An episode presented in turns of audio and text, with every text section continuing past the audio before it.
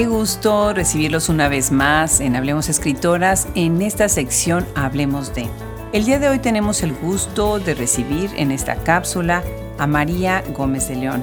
Me encanta que esté en nuestro micrófono porque nos contará acerca de una experiencia que está viviendo en este momento, que es ser parte, ni más ni menos, del Michener Center. El Michener Center es una escuela para escritores muy prestigiada en los Estados Unidos que tiene su sede en la Universidad de Texas en Austin. Es un gusto enorme conversar con ella y agradezco muchísimo a Jasmina Barrera nos haya presentado en el Texas Book Festival de este año. Yo soy Adriana Pacheco y estoy segura que disfrutaremos mucho esta conversación. Bienvenidos. Bueno, pues la gente que vivimos en Texas nos encanta el Texas Book Festival. Es nuestra feria de libro, la queremos muchísimo, especialmente los que estamos en Austin y bueno, este año tuvimos la gran dicha de tener a la escritora mexicana Jasmina Barrera en el programa. Fabuloso, estaba yo tan emocionada. Y en el brindis de bienvenida, curiosamente, estaba con María Gómez de León. Y yo no la conocía, se presentó de manera muy sencilla y cuando le pregunté un poco más qué hacía en Austin, me contó que estudiaba la maestría en escritura creativa en el Michener Center for Writers en Austin, Texas. Y yo pues me fui de espaldas, me fui de espaldas. Muchísimas felicidades, María, bienvenida, Hablemos Escritoras. Ay, muchas gracias, Adriana, gracias por la invitación y por este espacio.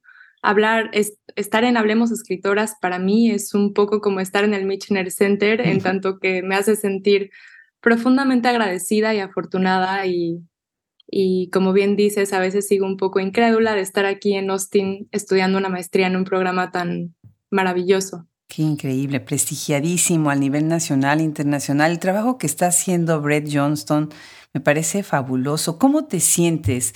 ¿Cómo te sentiste en el momento que te aceptaron? Cuéntanos. Pues yo conocí o supe del, del Michener Center hace, yo creo que cinco o seis años. Fue del primer programa de escritura creativa del cual supe y pues jamás pensé que me iban a aceptar. Era algo que, que guardé, le puse un marcador en mi buscador y no reparé en ello hasta el año pasado que solicité. Y a mí me gusta mucho este programa porque es un poco diferente al resto de los programas de escritura creativa en Estados Unidos y me parece pues un, un programa maravilloso. Ya tendremos oportunidad de hablar más de él y además pues muy feliz de estar en, en, una ciudad tan diferente a la mía, pero que guarda también un, un poco del sabor de México. Cierto, cierto, sí. Bueno, hay tantas ciudades en, en Texas que, que, tienen ese sabor a México y Austin tiene el suyo muy peculiar. Bueno, yo sé entonces también que tú vienes de la Ciudad de México, de donde vienes, también tienes una comunidad pues de escritores, de amigos de las letras. Platícanos un poco de, tu círculo de, escritores, de amigos dentro del mundo de la literatura. Sí, claro, la Ciudad de México, para bien y para mal, me parece es un campo magnético para las artes y yo lo agradezco mucho porque ahí nací y tuve acceso pues a, muchas cosas, ¿no? Empezando por las bibliotecas y librerías increíbles y, sobre todo también por eh, las becas que hay que son presenciales, como la Fundación para las Letras Mexicanas, en donde forjé una comunidad de escritores para mí inigualable, en el sentido de que son amigos para mí que serán para toda la vida, estoy segura, y, que han sido pues un gran apoyo en, en, este camino de la escritura. También pues desde niña creo que he forjado diferentes comunidades lectoras y escritoras mucho a través de los círculos de lectura, porque desde niña estuve en un círculo de lectura para niños que organizaba la mamá de una amiga que estudió letras inglesas. Y ahí fue que ah, comencé a vincularme con, con los amigos de la infancia a partir de la lectura y fue, fue muy, muy lindo. Y después en la preparatoria también, con mis amigos tuve un círculo de lectura que duró varios años. Y ya después entré yo a estudiar letras inglesas y en la carrera tuve la fortuna enorme de compartir generación con amigos que no solo compartían el gusto por la poesía, sino que eran poetas también, ¿no? Y yo escribía un poco de manera más secreta, pero ellos organizaban lecturas y como que ya estaban, son amigos que ya estaban y que siguen estando como un paso más adelante que yo, porque pues a partir de ellos me he enterado de becas, me he enterado de, de muchas cosas y son como un puñado de cinco amigos que con quienes después he coincidido en muchas cosas en la lectura. Con uno de ellos coincidí más adelante en la Fundación para las Letras Mexicanas. Entonces esa generación creo que de letras inglesas ha tenido como a, este grupo de compañeros que están publicando en diversos medios y que, que han tenido becas y han este, publicado libros incluso. Entonces los veo como que estamos todos en ese mismo camino y que por suerte hemos coincidido. Y pues más adelante se, se unieron a, a, esta comunidad, pues mis compañeros de la Fundación para las Letras Mexicanas propiamente y que, que me, me da muchísima alegría que haya sido precisamente en la Ciudad de México que se reunieran esta, este grupo de poetas. Yo compartí tutoría con ocho poetas en total, eh, porque estuve dos años en, en esta beca y pues son poetas no sé, Isa Rangel, Anel Ramírez, Alan Valdés, son poetas del norte de México. Y también tuve como compañeros a Rebeca Leal Singer, a Clemente Guerrero y Lucía Rueda, este, que son de la Ciudad de México, pero esa confluencia no se podría haber dado sin ese espacio, ¿no? Que agradezco mucho. Qué maravilla, esas comunidades siempre son tan enriquecedoras y después a lo largo de los años se forjan amistades para siempre, ¿no? Qué maravilla. Bueno, ya estás diciendo que estudiaste letras inglesas y yo encontré por ahí en la idealista que dices que Walden fue el libro con el que decidiste estudiar literatura inglesa. Qué interesante. ¿Por qué? ¿Por qué él, por qué Thoreau es como que tu inspiración para entrar a este mundo? Pues creo que fue de las primeras veces que quedé completamente fascinada con, con un escritor eh, y no fue el único. Tuve también la fortuna de, de, en la secundaria tener muy buenos maestros de literatura en inglés en específico. Como mi escuela creo que estaba cerca de la UNAM, entonces teníamos muchos profesores que, que la mañana daban clases en mi escuela y luego se iban en la tarde a la UNAM. Entonces eran profesores muy buenos y que realmente compartían ese amor ese amor hacia la literatura y sobre todo la literatura en inglés. Y con Thoreau, pues me pasó que tuve todo un proceso de enamoramiento y después me, me dejó de gustar en la carrera y después lo volví a releer en la pandemia. Y que así pasa con nuestros, nuestras autoras y nuestros autores predilectos. Creo que a veces nos preguntan que cuáles son o pensando uno mismo, pues cuáles son los que pasan la prueba del tiempo, porque nosotros mismos cambiamos tanto que es difícil pensar, no sé, cuáles serán mis autores favoritos dentro de 10 años, no lo sé, pero así fue en su momento cuando en una edad muy, muy importante para mí, yo como que me empecé a fascinar por, por toda la literatura en inglés.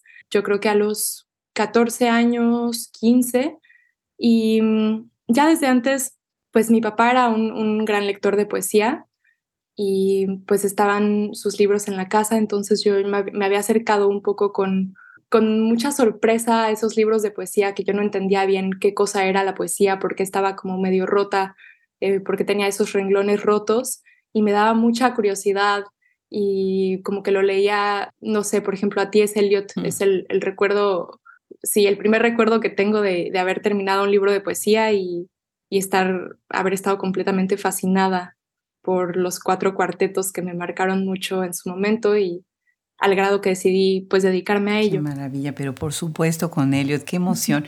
Me gusta mucho esta imagen que haces de la poesía con los renglones rotos. Nunca, nunca lo hubiera pensado así, pero pues sí es cierto, es una imagen de, de una niña que en vez de ver un párrafo pues está viendo un verso, ¿no? Está en la poesía, tiene esa, es un poco también, ¿no? Que se queda en el suspenso, en la ruptura Qué interesante. Ahora, tú que empezaste a estudiar eh, literatura inglesa, de alguna manera, como que estaba el camino que vinieras a Estados Unidos, ¿no? Eh, pues creo que ha sido un camino eh, en retrospectiva no tan claro porque pues como siempre pasa en la vida, ¿no? Que uno tiene planes y siempre todo va cambiando. Entonces cuando me pregunto a mí misma por qué estoy aquí, creo que han sido un trayecto lleno de, sorpresas y de cosas que, no me explico, pero, pero sin duda para mí la fascinación con el lenguaje, con la lengua inglesa, ya es algo, una constante que ha estado ahí desde, desde ese momento que te acabo de comentar. Y pues ahora estoy del otro lado, en, ambos sentidos, ¿no? Como en otro lado de la frontera, pero también como escritora, no ya solo como lectora, como una lectora fascinada con esa lengua, sino tratando de escribir en inglés, que también es un reto enorme para mí porque no es, no es mi lengua materna. Y es algo que a veces me da un poco de vergüenza o no sé, porque no, no, creo que esté tan bien visto, pero que a mí me permite hacer muchas cosas desde ese lugar de, de extrañamiento con respecto al lenguaje, de haber aprendido esa lengua como, como segundo idioma, también me permitió entenderla en un nivel más gramatical o más formal, como sus estructuras. Entonces la veo siempre con, con, un grado de extrañamiento que me parece que es muy fértil para la poesía y también me permite, creo, también explorar ciertos temas que no me permito estudiar o explorar en, en mi lengua materna. Creo que eso ha sido una constante para muchos poetas. Este, recientemente platicaba con un profesor sobre uno de mis poetas favoritos, es un poeta inglés que se llama George Herbert, eh, que es un poeta barroco. Y yo no sabía, pero me estaba comentando este profesor que tiene un solo poema en latín, en un, en un periodo en el cual la gente pues estaba escribiendo mucho en latín, él escribía en inglés, en su lengua materna, pero usa el latín para abordar el tema de la muerte de su madre, que es eh, eh, su tema más privado, más íntimo. Y entonces tiene una serie de poemas religiosos que son maravillosos y que son los poemas que yo conozco en inglés, pero está este otro poema en latín que yo lamentablemente no puedo leer, pero que es un poema muy íntimo. Entonces, me parece que con esa anécdota entendí un poco de qué estoy haciendo aquí, en el sentido de que explorando, estoy explorando una parte más íntima que quizá mi lengua materna no me permite eh, hacer de manera más directa. Claro, que es cierto lo que dices. Fíjate que cuando conversé con Marta Anadís, ella hizo lo mismo, empezó a escribir en inglés, se forzó a escribir en inglés y es una poeta fantástica y además ha estudiado muchísimo y ha sido profesora durante muchísimo tiempo. Y ella decía precisamente que ese otro idioma que la pone en un lugar incómodo, le permitía también explorar otras maneras de, llegar a las palabras, ¿no? Eso de lo más interesante. Mi pregunta acerca del camino es porque tú has sido becaria, has estado en otros programas como becaria, como el Community, Community of Writers en Banff International Literary Translation Center.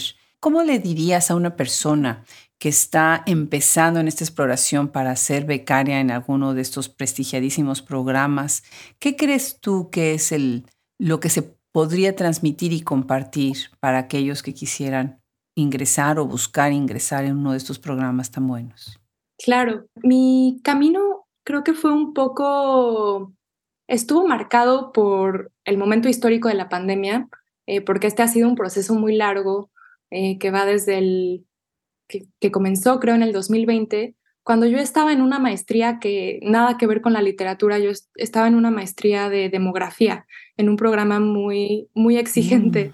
Entonces yo vislumbré que ya no iba a tener tiempo para escribir, porque era, un, como te digo, una maestría muy exigente. Entonces decidí no hacerlo en un nivel de hobby, porque lo quería hacer un poco más profesional que un hobby, pero decidí dedicarle mis veranos. Entonces me puse a investigar em, si había talleres o residencias artísticas que fueran en verano y encontré en Estados Unidos algunas, em, la mayoría, y encontré en particular una que es, se llama Community of Writers, que es, en mi opinión, una maravilla. Es de verdad de las experiencias más enriquecedoras que he tenido en la vida, porque es, mm. es un periodo muy corto, pero es un taller muy intensivo. Es en parte una conferencia porque es una reunión de poetas de, todas partes de Estados Unidos y algunos poetas internacionales.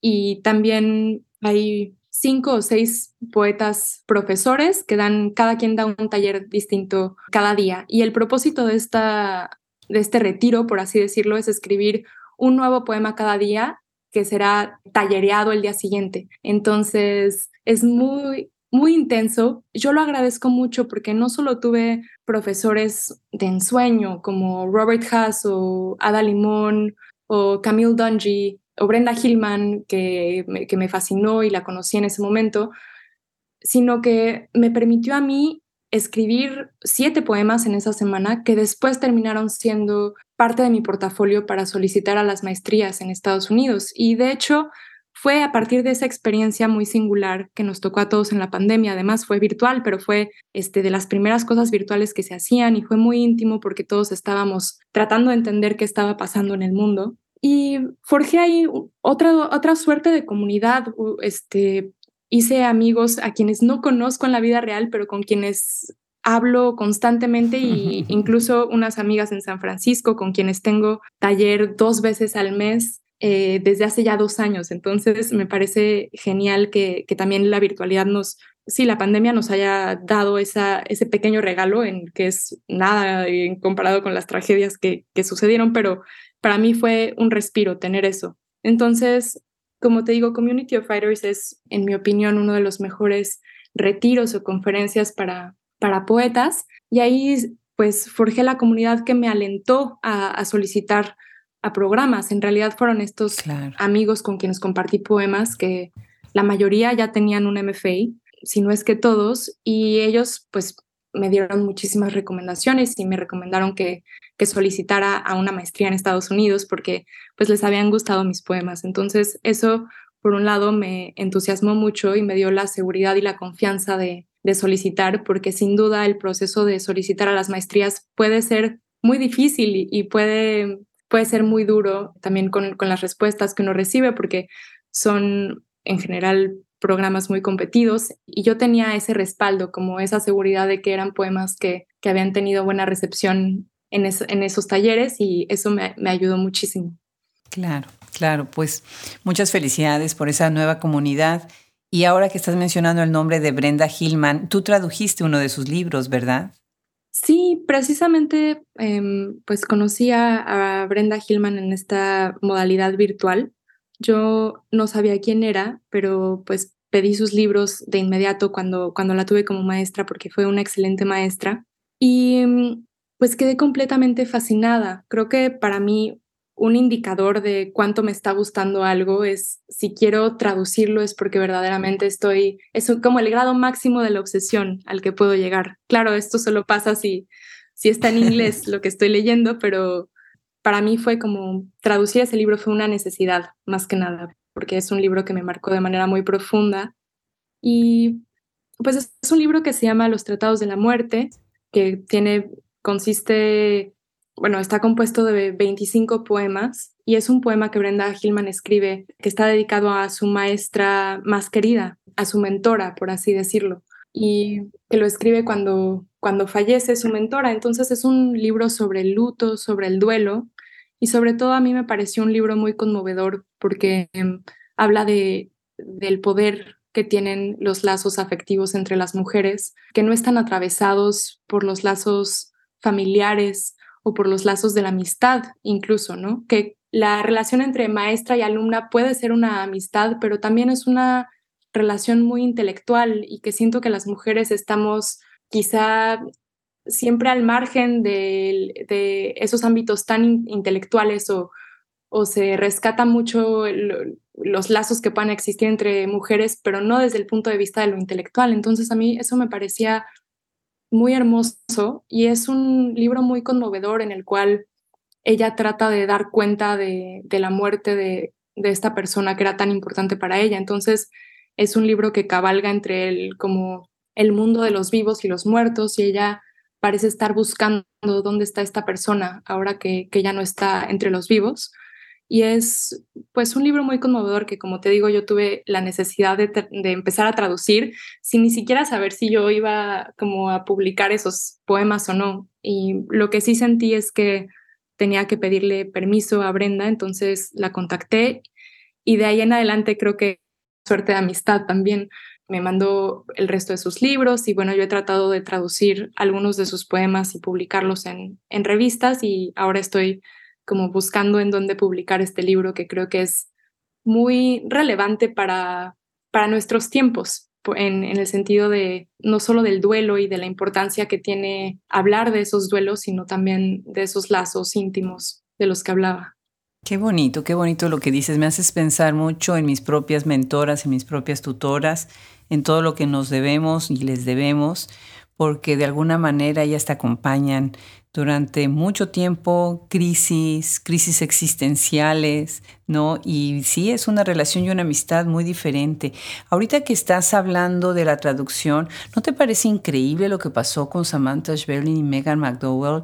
El que hayan ganado el National Book Award, bueno, para mí fue una cosa muy importante, muy relevante, y eso me hizo pensar y reflexionar mucho acerca de qué es traducir el día de hoy, ¿no? ¿Qué es el momento que están viviendo los traductores en la actualidad? ¿Qué, opinas tú?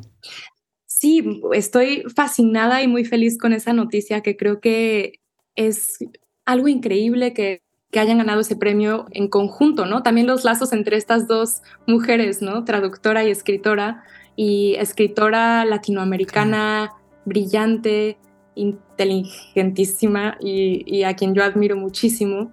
Entonces fue, fue una notición.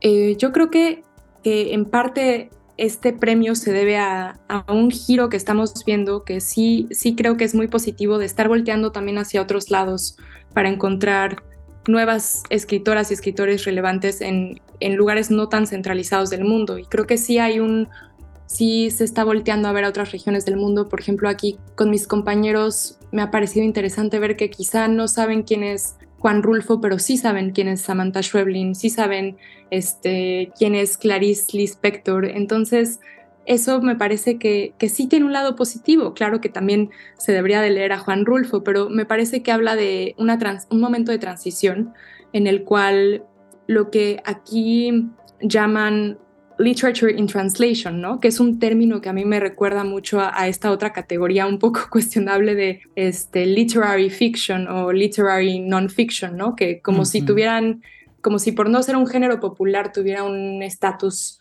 este, más, más alto o fuera de otra categoría. Pero sí me parece importante ver cada vez más en las librerías esa sección de literature in translation en, la cual también cada vez aparecen más mujeres escritoras, ¿no? No solo países más diversos, porque creo que hay países que han estado representados de manera más o menos constante, pero encontrar cada vez más diversidad me parece que es muy importante. Ahora, para los traductores, me parece que sí hay un cúmulo de retos que nunca antes habían existido para la traducción y que tienen que ver con, con la modernidad y en específico con, con los traductores automáticos, ¿no? Y con la inteligencia artificial, que cada vez es más impresionante. No sé, aquí ahorita todo el mundo está hablando de una, anti, una chat GPD, creo que se llama, una, una forma de inteligencia artificial. Que bueno, que para los traductores creo que es un arma de doble filo porque mm, es una herramienta muy buena para el trabajo, a fin de cuentas, poder cotejar y tener esa tener la información de la cual quieres estar segura como traductora de manera tan accesible, pero por otro lado también pues representa que la actividad misma está en riesgo o parecería que está en riesgo. Yo creo que no sería la primera vez, si es que ocurre, que el uso de la tecnología erradica una rama del quehacer humano y precariza a todo un gremio, pero también creo que la idea no es ir en contra de la tecnología, sino usarla a nuestro favor. Y por otro lado, también dudo mucho que las cosas vayan a cambiar de manera radical en el sentido de que mucha gente dice que van a desaparecer los traductores, ¿no?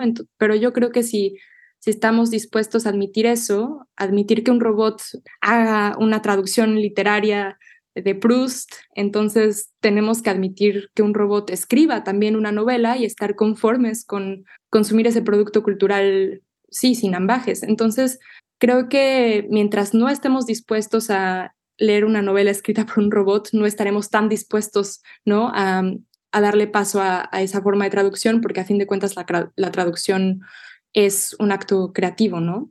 De suyo. Entonces, creo que mientras existamos personas que queremos seguir traduciendo y que otras tantas personas que queramos seguir leyendo los frutos de otra mente humana, creo que, que puede haber como cosas muy útiles, pero también dudo que, que vaya a haber un cambio tan, tan radical, porque la traducción también es, es, un acto de mucho cuidado, de mucho cariño y cuidado y amor hacia el otro texto, entonces es algo que toma mucho tiempo y que yo creo que eso es, pues sí, es algo que no, no va a cambiar. Qué válido. Y qué, qué, válido, qué inspirador lo que dices, de verdad. Pero pensemos, por ejemplo, qué pasó cuando empezaron a salir, por ejemplo, los, eh, los libros digitales, ¿no? Que en algún momento pensamos que también el libro impreso iba a, ser erradicado. Y sí, definitivamente, bueno, va a haber estas alternativas que de alguna manera sí a, los traductores les va, les va a afectar de muchas maneras, pero siento que en el fondo eh, una traducción hecha por una persona nunca va a tener un, sustituto, aunque me imagino que los que desarrollan esos programas dicen lo contrario, pero la gente de letras, bueno, pues nosotros queremos y adoramos y por eso Hablemos Escritoras le ha hecho tanto un espacio a las traductoras porque son fundamentales, valiosísimas y maravillosas el trabajo que hacen, ¿no? Genial y fenomenal. Por otro lado, tú has hecho, bueno, otro tipo de, alianzas, has trabajado en otros seminarios, has trabajado, por ejemplo, tienes un trabajo en el seminario Gender Modernisms, que esto fue un proyecto en donde participaste. Cuéntanos brevemente sobre eso porque ya me urge interrogarte sobre el Michener Center. pues muy brevemente eso fue una ayudantía que hice en la UNAM con una maestra hablando nuevamente de las maestras muy queridas, este, con Charlotte Broad, en un seminario en el cual nos dedicamos a... Eh, la clase era sobre el modernismo y las escritoras mujeres. Entonces, fue, creo que eso también me marcó mucho en su momento. Leímos este, autoras increíbles como Juna Barnes, este, como Charlotte Perkins Gilman, o sea, autoras que me han marcado mucho. Y fue una gran experiencia también como como maestra, bueno, no maestra, pero sí como ayudante de esta profesora a quien quiero mucho, eh, fue una experiencia muy, muy linda en la UNAM y una oportunidad que aprecio mucho. Ya, claro que sí, ya lo creo. Y bueno, además tener las dos cosas, de estar dando clases o asistiendo a una profesora, siempre te enriquece mucho, ¿no? Nosotros lo hacíamos en el doctorado y me encantaba hacerlo. Pero antes de pasar al Michener Center, tengo que preguntarte sobre Cel Cabrera y este libro de novísimas. Tú sabes, nosotros queremos mucho a Cel Cabrera en el proyecto, es una de nuestras primeras escritoras y siempre le hemos tenido un gran cariño. Este libro sobre novísimas me encantó, gracias, muchas gracias por compartirlo conmigo. ¿Cómo fue esto, esta colaboración aquí? Pues, ay, antes que nada, yo también quiero decir que cuánto quiero hacer, este, es una persona increíble y aquí, a la cual admiro muchísimo todo el trabajo que hace, porque me parece que que dentro de estas comunidades de escritoras, ¿no? Como que hay personas increíbles que, que no solo escriben y, son excelentes escritoras, sino que también se dedican a promover la obra de otras escritoras, como, como tú, Adriana, precisamente, ¿no? Que esas, es ese, lo valioso que es promover la obra de los demás, creo que a mí me parece de lo más increíble. Y Cel tiene este proyecto, por un lado tiene su editorial que es que tiene unas publicaciones este, maravillosas y por otro lado tiene este proyecto de novísimas, que, que ya lleva dos volúmenes y es una antología de escritoras jóvenes en la cual pues participé, salió una, una convocatoria, no me acuerdo bien, creo que fue en el 2019 o quizá en el 20, no, no tengo muy clara la fecha en la cual salió la convocatoria, pero yo mandé un par de poemas y al final pues creo que hubo un jurado y, les gustó. Y fue una coincidencia muy linda porque al final terminé compartiendo espacio en esa antología con amigas muy queridas como Rebeca Leal Singer y como Ana Saldaña, una compañera que tuve en la UNAM. Entonces es parte de seguir ampliando los círculos de comunidad. Yo creo que eso ha sido una experiencia muy, muy linda y también ha sido fundamental para mí para conocer a otras escritoras jóvenes, porque a veces sí hay cosas que te llevan a las otras personas o te hacen conocer su obra, pero a veces hay poetas increíbles en regiones muy desconocidas del país que, que si no es por este tipo de convocatorias e iniciativas, yo no conocería. Entonces estoy muy agradecida con Cel por ese esfuerzo. Claro, un libro así, una antología así abraza perfiles muy distintos y además permite visibilizar voces que quedan a veces al margen. Alguien me decía, no me gusta la palabra visibilidad, visibilizar, porque siempre están ahí. A veces no, a veces están ahí, pero si no tienen la luz, si no tienen la publicación y el espacio, para muchos es como si no estuvieran. Entonces estas publicaciones es precisamente lo que hacen, abren esos espacios, ¿no? Pues qué, qué maravilla, ya se le escuchará nuestro cariño desde este micrófono y desde el tuyo también. Y bueno, pues entraste al Missioner Center, me imagino que después de un largo y tortuoso proceso de aplicación y Después, ¿qué pasó? O sea, qué maravilla. Esta casa, no se imagina los que nos están escuchando. Este programa es bellísimo. Yo le tengo un gran respeto y admiración a Brett por todo lo que ha hecho. Pero además, bueno, se llama Michener Center porque estuvo donado, fundado, fondeado por una persona que tuvo la visión de entender que si los escritores no se dedican a escribir y tienen que estar trabajando para sobrevivir, no pueden escribir simplemente. Y esto ha generado unas plumas maravillosas con unos premios con nombres muy destacados y una mezcla muy interesante, muy interesante de perfiles de los escritores. Platícanos, ¿cómo, cómo es la vida ahí adentro? Pues la vida aquí adentro es maravillosa precisamente por la libertad de la cual estás hablando, que era la visión de Michener desde que donó este, este fondo para alentar a los escritores jóvenes a, continuar por el camino de la escritura. Y me parece que algo muy importante para él era precisamente no cargarle la mano a las personas que estuvieran en el programa con una serie de, tareas que son muy comunes en los programas, en, los MFAs, en, los programas de escritura creativa, que son pues principalmente dar clases. Me parece que eso también, nuevamente hablando de una arma de doble filo, porque a mí me encanta dar clases, pero por otro lado, estar aquí en el Michener Center me ha dejado muy claro el tiempo que consume preparar clases y sobre todo si, si a alguien le gusta dar clases, el tiempo que, que te lleva a preparar clase, calificar, etcétera, puede muy fácilmente ocupar gran parte de tu día y ya al final del día te queda muy poco tiempo para la escritura. Y en muchos programas de escritura creativa, uno de los requisitos es que los, que los estudiantes de maestría den clases a los estudiantes de licenciatura, a los undergraduates. Entonces, eso al principio yo no entendía muy bien cuando solicité, como, bueno, pues, ¿por qué no dar clases si es algo tan fascinante y maravilloso? Pero ya estando aquí lo he, comprendido a cabalidad porque la libertad de dedicarse de manera exclusiva a la poesía es un lujo que, que yo estoy segura de que no voy a tener más adelante en la vida. Entonces estoy escribiendo este, como loca, escribiendo todo el tiempo porque sé que que después la vida se complica mucho y que quienes somos becarios de este programa tenemos ese privilegio de poderle dedicar tres años por entero a la escritura sin ningún tipo de distracción que nosotros no querramos tener. Y eso me parece pues muy visionario por parte de este programa y de Michener en específico. Claro, claro. Además, están en una casita lindísima en el Adobe House y me encanta cuando vino Laura Esquivel a Austin, pues tuvimos el gusto de que Brett nos recibiera ahí, entonces estuvimos Laura eh, y otras personas en la casa y la verdad es que es un lugar muy íntimo, eh, es muy interesante también las dinámicas que tienen. Ustedes eh, tienen profesores visitantes, escritores visitantes, ¿verdad? Hay una como una rotación. Cuéntanos un poco a quiénes has visto en esas paredes, quiénes están en este programa también contigo. Sí, pues eso es una de, las cosas más fascinantes de este programa, que es a, las mentes que atrae, ¿no? Entonces, pues hemos tenido toda, toda clase de visitantes, han ha venido a leer este... Este año precisamente vino una escritora ucraniana que se llama Liuba Yak, Yak Kim Chuk, una poeta que yo no conocía y que acabo de descubrir y que es increíble. La poeta visitante de este semestre es nada más y nada menos que Mary Shivist, una de mis poetas favoritas. Mm, Entonces, para mm. mí fue muy importante también a la hora de la decisión saber que ella estaba aquí porque, porque para mí es un referente muy importante. Y pues ha, ha habido lecturas de Billy Collins, de Joy Harjo.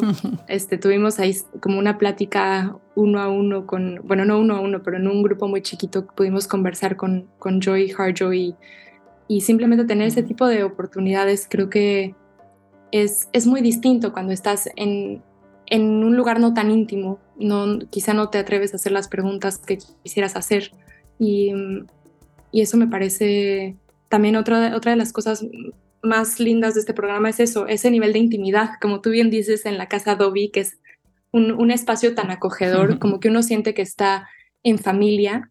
Y esa confianza también es muy importante, me parece, para tu crecimiento en términos de la escritura, porque sin ese nivel de intimidad y de confianza uno puede sentir que, que no se le está dando el, el tiempo necesario a los demás o a uno mismo en lo que escribe. Entonces, creo que el acto de compartir los poemas en un estado todavía medio crudo es como algo muy, este, que necesitas estar en un ambiente en el cual te sientas protegido y en comunidad.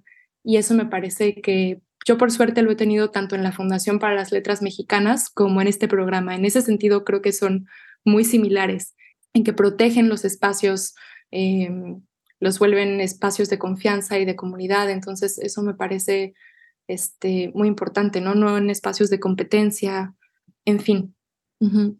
Es que está uno como en un estado de desnudez, ¿no? En un taller, en un espacio donde está uno tallereando en ese momento y de fragilidad, porque pues sí, es algo crudo que está apenas gestándose y además está a la vista de todo mundo.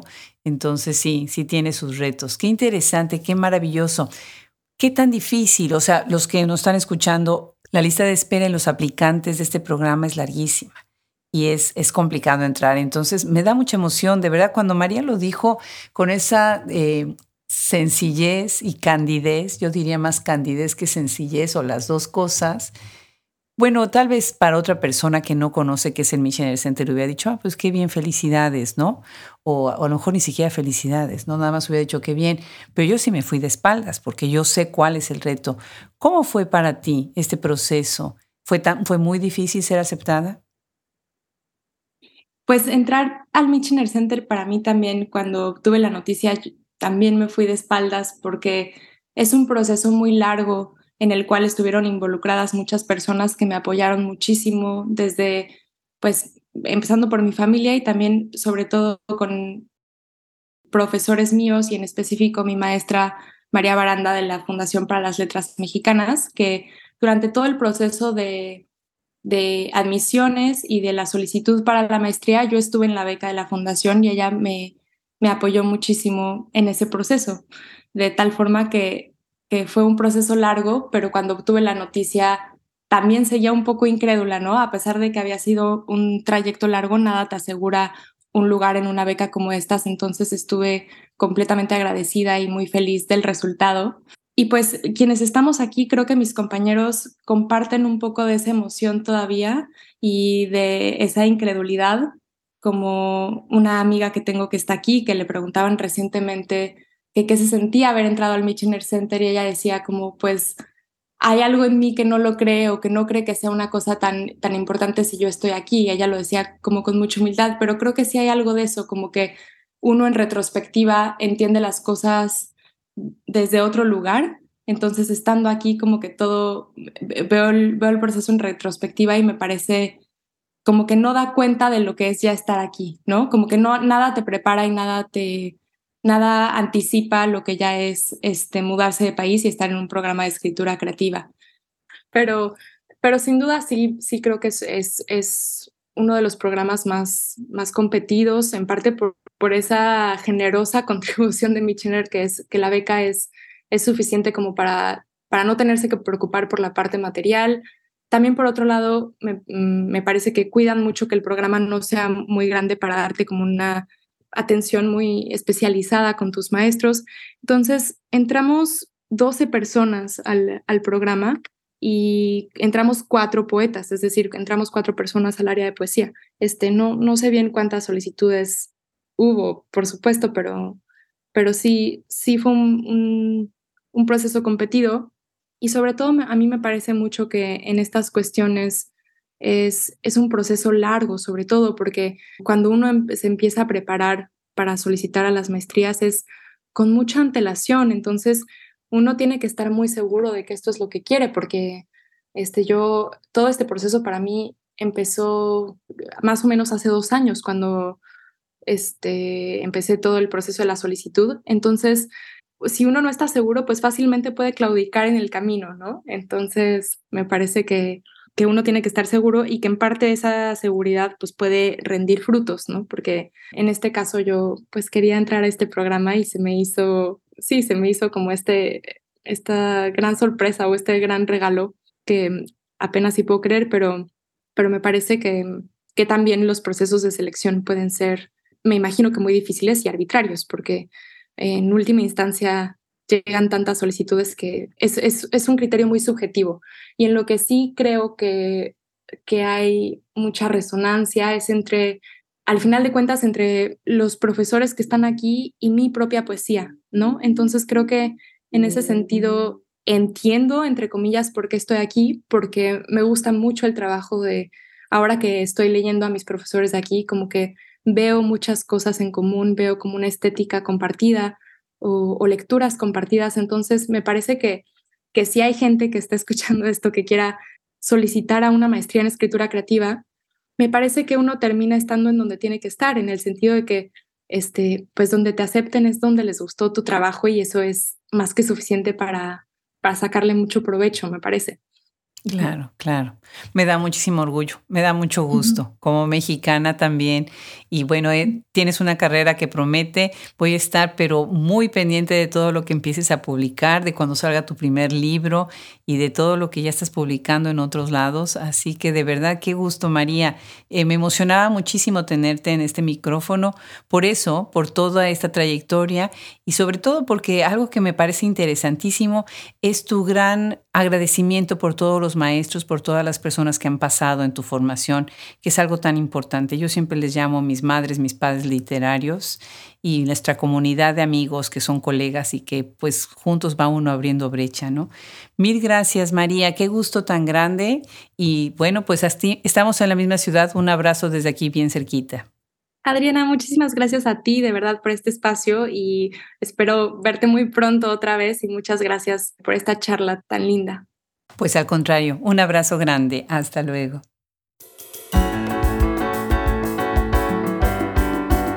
Así es como terminamos esta conversación con María Gómez de León. Qué maravilloso este reto que ella ha librado y a estar ahora en esta comunidad que es el Missionary Center y fantástica su trayectoria antes de este momento y lo que viene en el futuro. Muchísimas gracias a ella, gracias a Jasmina Barrera por habernos presentado y muchísimas gracias a todos nuestros colaboradores, Fernando Macías en Ingeniería de Audio, Cristian Josefi en edición de podcast, Brenda Ortiz en Social Media y a nuestro maravilloso grupo de colaboradores, Gisela Jefes, Liliana Valenzuela, Alejandra Márquez, Fran Denstedt, Gaele Calvez, Rosemary Salum, Juliana Zambrano. Gracias a ustedes que se suman cada semana y yo soy Adriana Pacheco. Nos escuchamos en el próximo episodio. Muchas gracias.